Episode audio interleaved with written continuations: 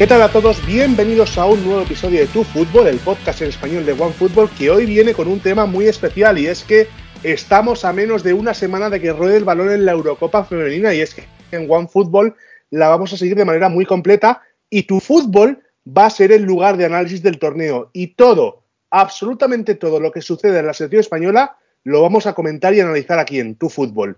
Pero, evidentemente, esta es una labor que no puedo hacer solo. Soy Alejandro Diago no está Carlos Muñoz hoy, pero no puedo encargarme de, toda la, Eurocopa solo.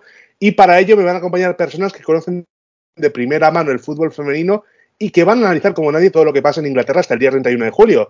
Eh, voy a empezar por aquí, por, a mi vera, por Berlín, que tengo a Álvaro Martín Cañete, nuestro presentador de One Football. Álvaro, ¿cómo estás? Hola Alejandro, eh, bueno, un placer estar contigo, estar con vosotros en el podcast y bueno, también eh, una manera buena para, presentarme de cara a los usuarios de OneFootball, a todos los OneFootballers y que me conozcan un poquito mejor, así que bueno, encantado de estar con todos vosotros. Un placer, un placer tenerte por aquí. No me, ahora me iré un poco hasta Madrid porque tengo a la espera a dos personas muy especiales. La primera la tengo en la redacción de Neutral, Mamen Hidalgo. Mamen, ¿cómo estás? Muy buenos días. Pues bien, empezando ya a calentar la Eurocopa y con muchísimas ganas de, que arranque España. Luego, durante la Eurocopa, te iremos preguntando por cosas que se están cociendo en, Neutral, que igual relacionadas con fútbol femenino, que igual pueden, podemos intentar averiguar si eso, pero no, hoy no vamos a hablar de ello, hoy nos espera la Eurocopa femenina, así que eh, de eso igual lo dejamos para algunos programas más tarde, más tarde si te parece. Hablaremos, sí, seguro.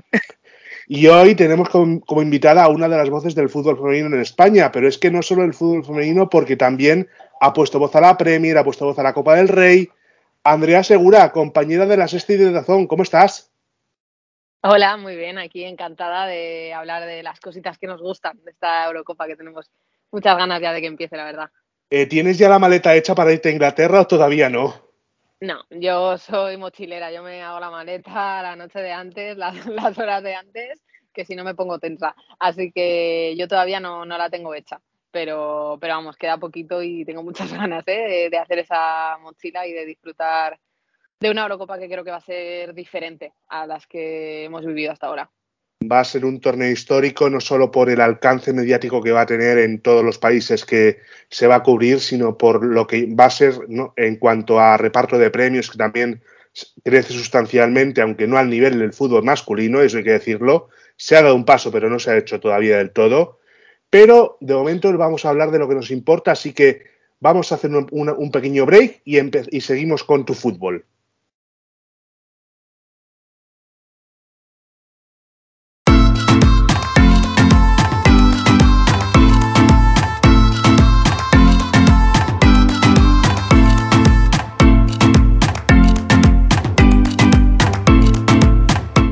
Empezamos por lo que más nos importa, que es la lista de España. Ya tenemos, ya salió el pasado lunes, salió la lista de España para la, Eurocopa Femenina con las 23 de Jorge Vilda, muchos nombres a los que discutir, muchos nombres que nos llaman la atención.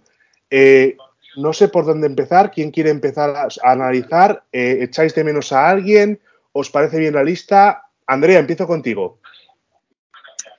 Bueno, eh, yo quiero empezar diciendo que a tope con las 23, eso por supuesto, porque es verdad que ha habido mucha polémica y que, bueno, al final ser seleccionador también pues es muy complicado, pero, pero a tope con las 23. Como a la mayoría me faltaría un poquito de Real Sociedad, una pizca de Real Sociedad en esta, en esta lista, Mayur especialmente a mí me sorprendió también, o sea, me sorprendió ya de inicio y me ha sorprendido todavía más con los últimos acontecimientos de Salma Parayuelo y es el nombre que, yo destacaría que a lo mejor me falta.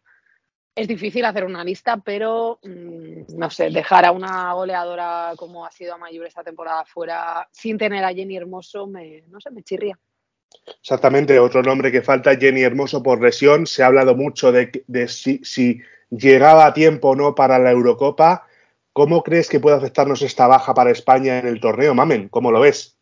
Pues creo que es una baja esencial, ¿no? Si hay dos jugadoras eh, emblema de esta selección, del ataque, evidentemente, porque hay más eh, a nivel defensivo, pero en el ataque de España, Alexia Putellas y Jenny Hermoso son, son los símbolos de, la selección. Eh, además, entre ellas se entiende muy bien Creo que Jenny Hermoso demostró también en el Mundial ser una de las jugadoras más determinantes de España y evidentemente la vamos a notar. Eh, sí que estoy un poco de acuerdo con Andrea que, el nombre que a todos nos viene a la mente estos días es el de Amayur, porque precisamente con la baja de Jenny hay que buscar gol. Eh, cuando ves la lista, evidentemente cada vez es más complicado hacerlas porque las nuevas generaciones apretan muy fuerte y, síntoma de, cómo mejora el fútbol español es que hay 5, 6, 7 jugadoras que a todos nos, que todos nos llevaríamos a la Eurocopa y no caben. Y, evidentemente, como te decía, eh, a Mayur creo que era el relevo natural, eh, aunque sean perfiles diferentes y jugadoras diferentes, pero es una jugadora que te aporta gol. Es verdad que no tiene experiencia en grandes eventos, pero era el momento ideal ¿no? de meterla y de también que fuera cogiendo experiencia de cara al Mundial del año que viene.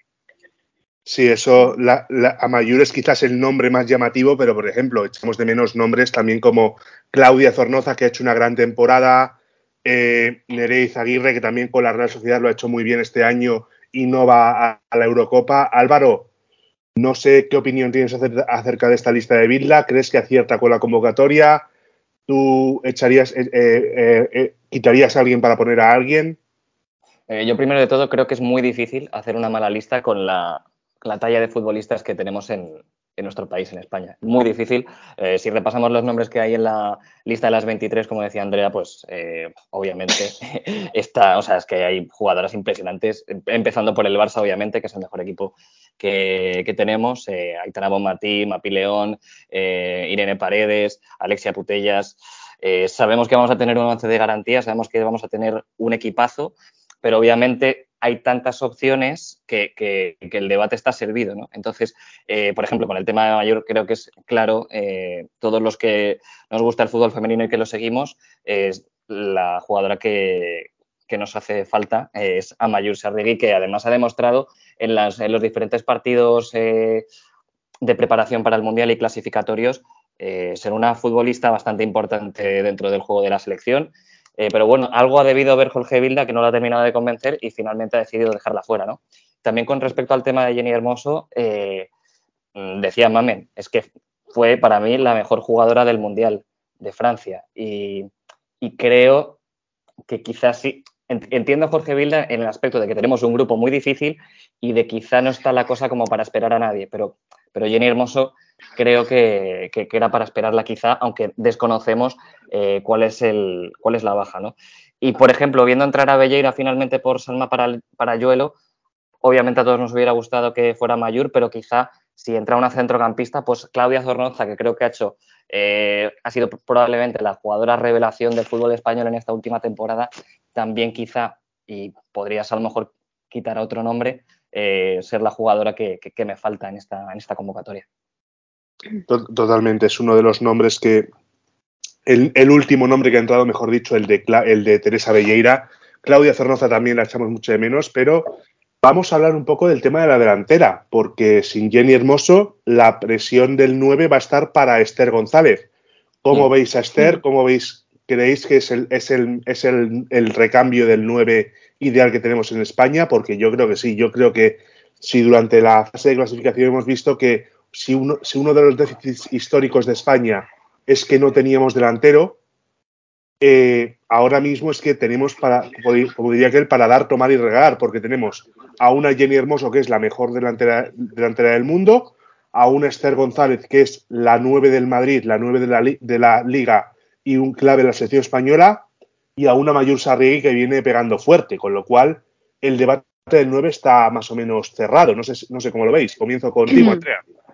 Bueno, pues el 9 lo va a llevar además a la espalda, o sea que eh, a mí Esther me parece una jugadoraza, mm, me encanta Esther. Quizás es un estilo de delantera más pura, ¿no? Más, pues más 9 típica, ¿no? Que, que Jenny Hermoso, que juega más de espaldas, que juega más a recibir fuera del área. Pero a mí me gusta mucho, yo tengo muchas esperanzas en Esther, creo que ha hecho además una gran temporada. La presión que genera Esther eh, siempre apretando arriba, es incansable, pelea a muerte, o sea, es la típica delantera que, que una defensa no quiere tener en el equipo contrario.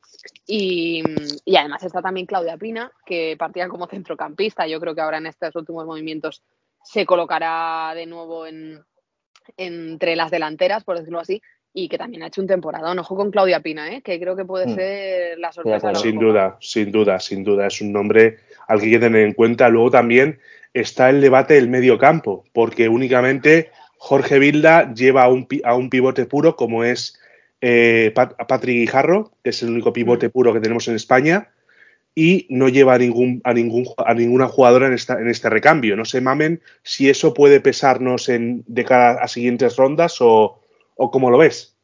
Eh, bueno, creo que lo que busca Bilda, y de hecho en la lista se manifiesta así, es que Laia Alexandri pueda ser el recambio de, de Patri.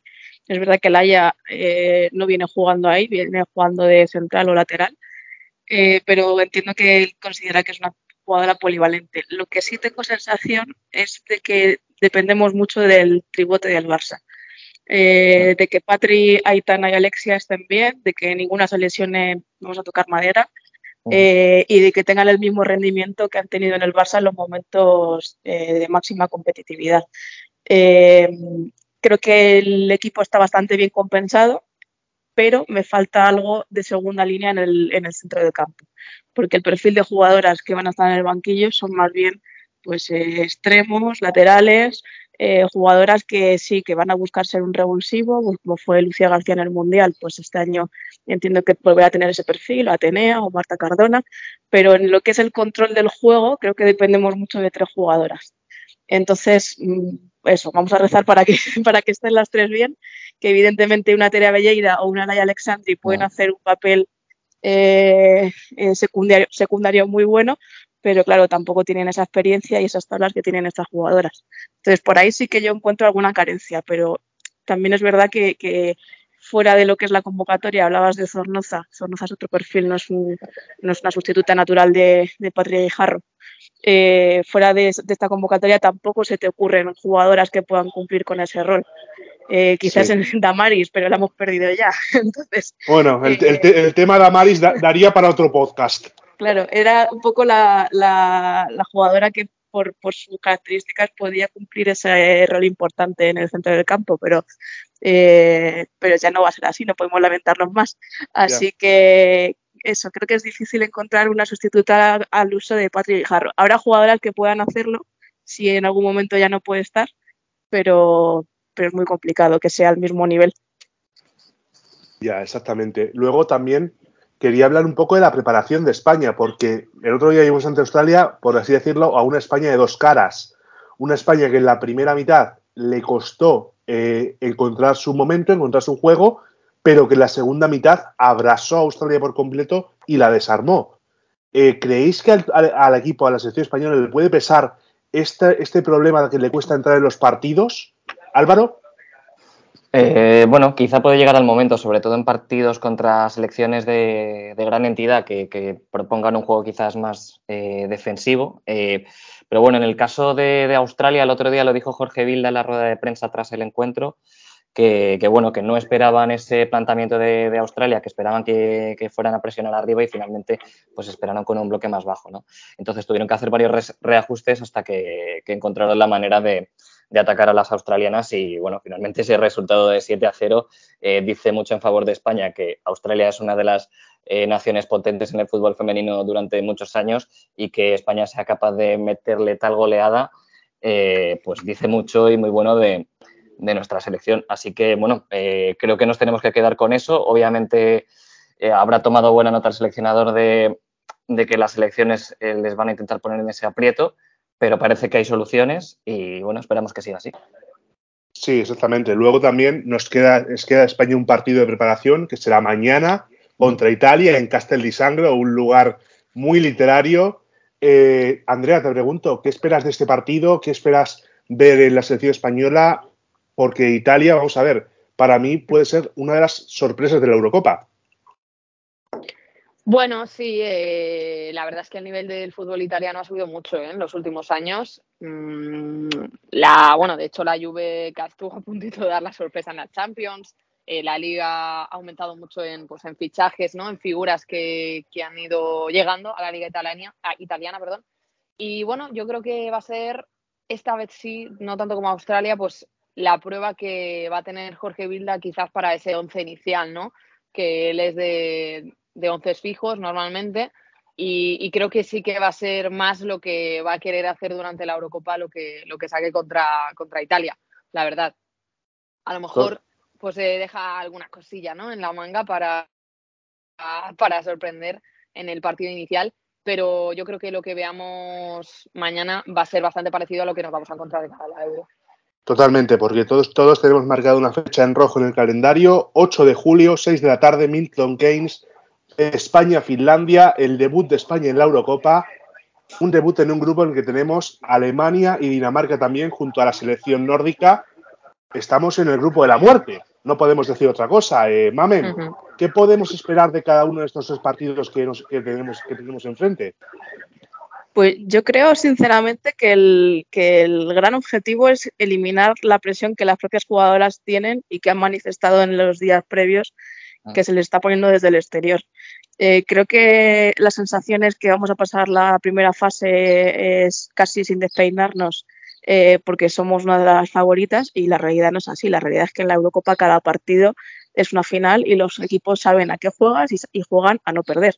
Me imagino que Finlandia en el primer partido que se ve por debajo en el ranking y dando a España por favorita, nos planteará un partido eh, difícil de superar. Hablabais antes de el partido de Australia, de cómo costó la primera parte, mm, eso va a ser la tónica de la Eurocopa. Los rivales saben que España juega con balón y supongo que esperarán atrás, que eh, harán dos líneas eh, muy juntas, que será difícil que España marque gol. Si, entra en juego la desesperación eh, y la mente, corremos el riesgo de, de, tropezar. Y en el momento que tropiezas, aunque sea en el primer partido, empiezas a complicarte. Se vio en el Mundial también. En el segundo partido se empata contra Alemania, te lleva a un lado del, del cuadro que no querías, que era Estados Unidos. Eh, nos, puede volver a pasar. Eh, podemos cruzarnos con Inglaterra en casa en el primer cruce. Eh, entonces, creo que es ir no quiero mencionar la, última vez que nos pasó eso en una Eurocopa, ¿cómo acabamos? En la Eurocopa acabamos cayendo contra. Ah, la masculina. En, año, año 96, sí, pero también, también nos enfrentamos contra Inglaterra la última vez en, la Eurocopa pasada, en 2017. sí. Perdimos 2-0 en, la, primera fase. Eh, los penaltis fueron contra Australia. Pero vamos, no, no, quiero, no quiero enfrentarme a Inglaterra en su casa. Eso es lo Pero tenemos, tenemos eh, aunque no sea un, rival potente en casa, cualquier rival, tenemos el, precedente de la Eurocopa anterior, que España cae con Austria en los penaltis. Y Maquileón decía hace poco, yo no creía que fuera a perder contra Austria porque me veía que era un equipo mejor. O sea, en la Eurocopa todo se iguala muchísimo, todos los rivales son potentes, eh, tienen el mejor punto de físico y mental de su, de su año, porque todas las jugadoras se preparan para ese momento. Y entonces yo creo que mm, evidentemente estamos en un grupo difícil, pero aunque no lo fuera, aunque los rivales fueran a priori más mm, débiles, por llamarlo de alguna manera, eh, en cualquier momento tropiezas y te vas. Entonces, creo que aunque a mí no me gusta que las jugadoras caigan en el tópico del partido a partido, creo que en este caso es súper importante centrarse en el primer partido. Si España gana el primer partido, eh, no te digo que nos clasifiquemos ya, pero que todo se rueda, se relaja, se quita un poco de presión, todo está bien. En el momento que España eh, se vea, vea complicaciones en ese primer partido, luego te viene Alemania. Entonces, creo que el, el objetivo tiene que estar en el, en el debut. Ese es el que hay que ganar. Luego ya, evidentemente tienes que ganar todo, pero, pero creo que es el que le va a dar ese punto de relax. Sí, eh, tú lo habías dicho, si se gana Finlandia todo es más sencillo, pero. Finlandia, a pesar de que, de que es em, sobre el papel más, más débil que España, no lo va a poner difícil. Yo no me fío eh, de una selección que pese a que el otro eh, hace unos días perdió 1-5 con Japón, es una selección que ha, competido muy bien en la fase de clasificación, tiene a jugadoras que conocemos muy bien de la Liga Española, como Sani Franci, tiene a, jugadoras que también que son eh, puro corazón, como Amanda Rantanen. Eh, Álvaro, mm, vamos a ver, estamos hablando de tres rivales que no son sencillos para nada para España. bueno, como bien dices, es el grupo de la muerte, aunque, bueno, también viendo, nosotros somos el grupo C, el grupo B, perdón, el grupo C, Está con Países Bajos, que es el último campeón de la Eurocopa 2017, que además se, disputó en su país. Eh, Portugal, Suecia y Suiza. O sea que, eh, bueno, me parece también un grupo bastante, bastante potente. Eh, pero bueno, en nuestro caso, obviamente Finlandia es el, rival más flojo con el que debutamos, pero no hay que, no hay que relajarse porque es siempre súper importante empezar con una, con una victoria, con tres puntos, para intentar encarrilar la clasificación a las eliminatorias Y, obviamente el rival tradicional es Alemania, que yo creo que quizá puede ser el rival que, que no se quede tan atrás, que siempre a los alemanes, no sé si por ese orgullo que tienen, eh, les gusta jugar un poco más a tumba abierta. Entonces ahí creo que España, eh, si juega bien sus bazas y hace un buen partido, eh, puede hasta, hasta, no sé, dar un golpe encima de la mesa. y vamos a ver contra Dinamarca también un poco cómo llega a ese último partido en dinámica la selección española, pero Dinamarca me parece un, rival bastante peligroso con, jugadoras como Esbaba o, o Caroline del, Madrid, que, son buenas jugadoras. Sí, o Pernille Harder. Sí, bueno, que es la, jugadora más importante, la delantera del Chelsea. Eh, pero bueno, eh, va, a ser, va a ser también complicado, pero sí que veo a lo mejor Dinamarca más un equipo que espera atrás y además que tiene jugadoras rápidas arriba y que definen bien e intentar aprovechar los espacios a la, espalda de nuestra defensa. Así que vamos a ver, eh, sí, sí, sí que hay que ir partido a partido porque obviamente el grupo que tenemos es para, es para tener esa mentalidad más que nunca.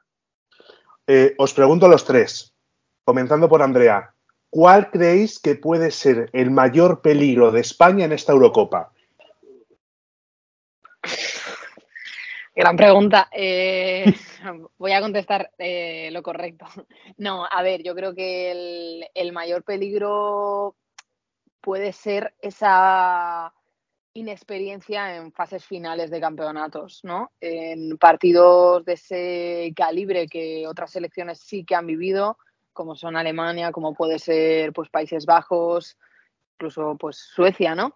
O Francia, que también tiene muchísimas jugadoras veteranas. Yo creo que esa inexperiencia en las fases finales nos puede pasar un poquito factura porque hay que tener la cabeza muy bien colocada para afrontar ¿no? partidos de este tipo. Quizás lo mental eh, para mí es, es, la clave porque tenemos, de verdad, yo estoy muy ilusionada porque tenemos un equipazo. o sea, jugadora por jugadora me parece que tenemos uno de los equipos más completos de esta Eurocopa. Mamen. Pues aparte de lo mental, pues estoy muy de acuerdo con, Andrea que va a ser clave, sobre todo cuando, cuando falte el gol, que en algún momento faltará. Eh, creo que el gran problema puede ser que desde dentro no se piensa, pero desde fuera sí, que pensemos que somos el Barça y que una Eurocopa o cualquier campeonato se gana sin entrenador, que es un poco la idea que parece que está ahí pululando por, sobre todo por redes sociales, ¿no? Eh, que el, que el núcleo principal sean jugadoras del Barça no quiere decir ni que se vaya a jugar igual, ni que se vaya a competir igual, eh, ni que en momentos determinantes se vaya, determinados se vaya a reaccionar de la misma manera. Entonces creo que el gran peligro es compararse. Y creo que, creo que en este caso el seleccionador Jorge Vilda tiene un, un papel esencial eh, que es verdad que antes ha comentado Andrea que, es un entrenador de, ideas fijas, ¿no? de once muy, muy fijos, pero sí que en el anterior campeonato sorprendió muchas veces eh, con cosas que nadie esperaba, pues por ejemplo con Lucía García de revulsivo o convocando a Patrick Guijarro cuando llevaba seis meses fuera. Entonces creo que, que alguna cosa tendrá preparada para, para la Eurocopa. Yo, sin ser, sin ser muy fan de Vilda, yo le, le, reconozco que el día de Estados Unidos me sorprendió porque yo pensaba que el día de Estados Unidos España iba casi, casi, como diría que era, al matadero. Y no. España sacó orgullo, sacó mm. casta, sacó eh, valentía y peleó muy bien y peleó para eliminar a Estados Unidos. Con lo cual, eh, eso es a lo que me aferro, eso es el paso adelante que ha, dado, que ha podido dar España en estos tres años y creo que va a ser, puede ser clave. Álvaro, esta última pregunta para ti y, luego para, culminar comenzamos con una ronda rápida de preguntas. Eh, bueno, el, mayor peligro, siguiendo un poco por lo mental, eh, bueno, eh, hay que centrarse en la fase de grupos, en el partido a partido, porque además lo comentaba antes Mamen, que es súper importante terminar primeras, ¿no? Entonces, para no tener luego cruces complicados.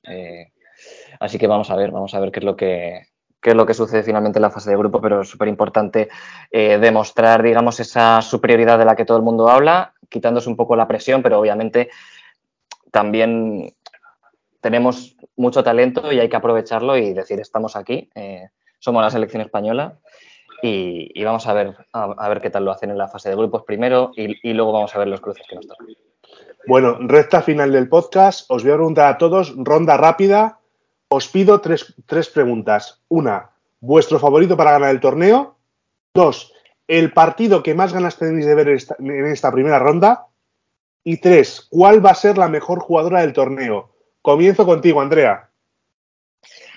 Bueno, pues yo soy española, muy española, y no.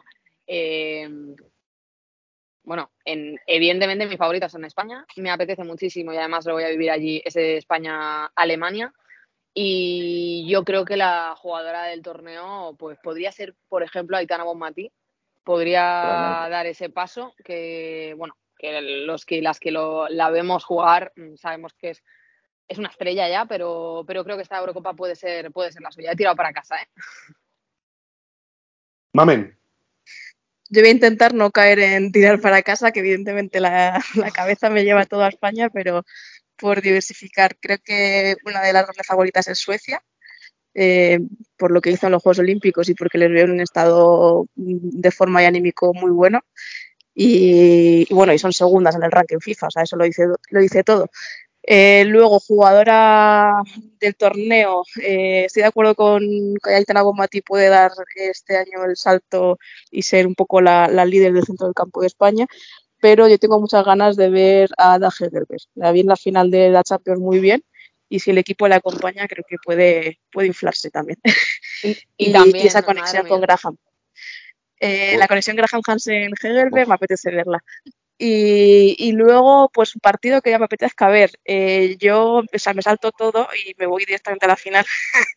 porque ese Wembley lleno histórico con supuestamente está todo vendido, se, supone que será el récord mundial de una final de una Eurocopa, pues apetece verlo y, ojalá vivirlo también. No, total, son, son, son eventos, en la final va a ser preciosa, de eso no me cabe duda. Y además creo que va a ser, va a ser un ambiente muy diferente a las imágenes que nos dejaron la, la final de la Eurocopa del año pasado. Eso, eso, de eso no me cabe duda. Va a ser un ambiente muy diferente para bien. Mm. Álvaro, tu turno. Eh, vale, empiezo por favoritas. Eh, para mí España eh, es la gran favorita. y voy a añadir a, Inglaterra, que es la anfitriona, que creo que puede hacer un papel bastante bueno con esa motivación. Y creo que Francia me gustó mucho en su mundial. creo que tiene muy buenas jugadoras. También está esa ausencia grandísima de Amandine Henry, que no, que no entiendo, que marcó un auténtico golazo en la final de la Champions, además. Corindia, eh, cree nunca dejará de sorprendernos. No. Eh, entonces, em, pero bueno, Francia es una selección que siempre me ha gustado mucho y que, creo que es realmente competitiva y tengo también esperanzas puestas en, la selección gala. Eh, partido que me apetece ver mucho, no me voy hasta la final, aunque me parece muy, muy buen punto por parte de Mamen, pero sabiendo los partidos que ya se van a disputar, me quedo con el Inglaterra-Noruega del grupo A, que creo que va a ser un auténtico partidazo. la selección anfitriona contra Noruega, que es una selección ya lo potentísima, con Hegerberg y con Hansen sobre todo también con, con Engen en la media centro del Barça, con otras futbolistas que tienen sensacionales. Eh, y mejor jugadora, voy a tirar un poco de perogrullo, pero voy a ir con Alexia Putellas, no me, no me la voy a jugar. Yo os doy mis, los míos. Para mí, el favorito creo que va a ser Inglaterra. Juega en casa y juega ante su público. Creo que va a intentar llegar a la final y va a intentar ganarla, que no se repita lo que pasó hace, eh, hace, hace, un año con la Eurocopa masculina. El partido que más ganas tengo de ver para mí es el Francia-Italia de la, primera ronda. El partido, también es interesante. El partido de, la, de, la, de, la, Churri. Quiero, verla, quiero, quiero, ver de qué es capaz Italia en una Eurocopa, de qué es capaz eh, para sorprender a una selección como la francesa. Y la, mejor, y la mejor jugadora del torneo, yo coincido con lo que ha dicho Mamen y digo que para mí es Ala Hegerberg. Ala Hegerberg. Ala Hegerberg yo creo que va a ser la mejor jugadora del torneo y en el caso de que Noruega gane la Eurocopa, yo creo que va a ser la balón de oro.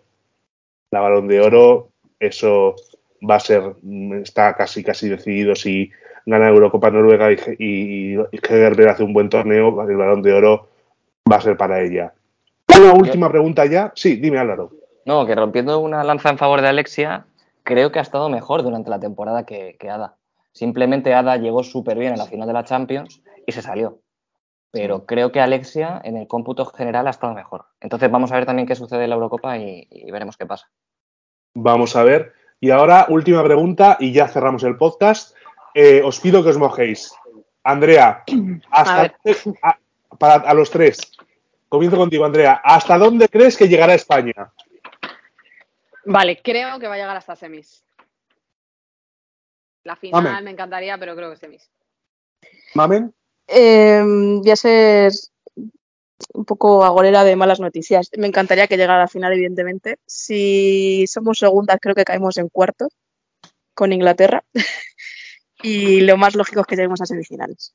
Si todo va bien, creo que llegaremos a semifinales. Creo que luego nos faltará el punto competitivo de lo que supone una Eurocopa que, que otras selecciones han vivido y nosotros no. Ojalá me equivoque y ojalá estemos en la final e incluso ganarla, pero eh, apelando un poco la lógica, creo que semifinales es un, es un buen resultado. Álvaro. Yo digo semis mínimo, pero yo creo que España va a ganar. Yo me, yo me mojo con que van a ganar la Eurocopa.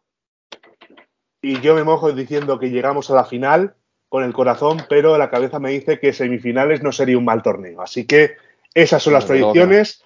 Os, os llamaré a capítulo después del torneo para hablar de ello, porque a todos los, a todos aquí presentes, porque merece la pena una charla. Pero de momento vamos a dejarlo aquí por hoy, vamos a dejar aquí el podcast de hoy. Os despido a los tres. Andrea, muchas gracias por tu tiempo. Gracias a ti. Mamen, gracias y te esperamos durante el torneo. A vosotros, un placer. Álvaro, lo mismo te digo, ¿no? Te esperamos durante la Eurocopa. Sí, yo encantado. Y nada, querido, nos vemos eh, por aquí, por, por la oficina y, y vamos hablando. Y a todos ustedes volvemos, volvemos dentro de muy poco tiempo. Volvemos, de hecho, volveremos después del primer partido de España, porque va a ser el próximo podcast especial de tu fútbol de esta Eurocopa femenina. Vamos a analizar lo que ha pasado en el partido de España, así que no se despeguen de su teléfono. Recuerden que pueden seguir toda la información del fútbol y de la Eurocopa femenina en OneFootball. Y nos escuchamos en unos días. Así que, así que hasta pronto.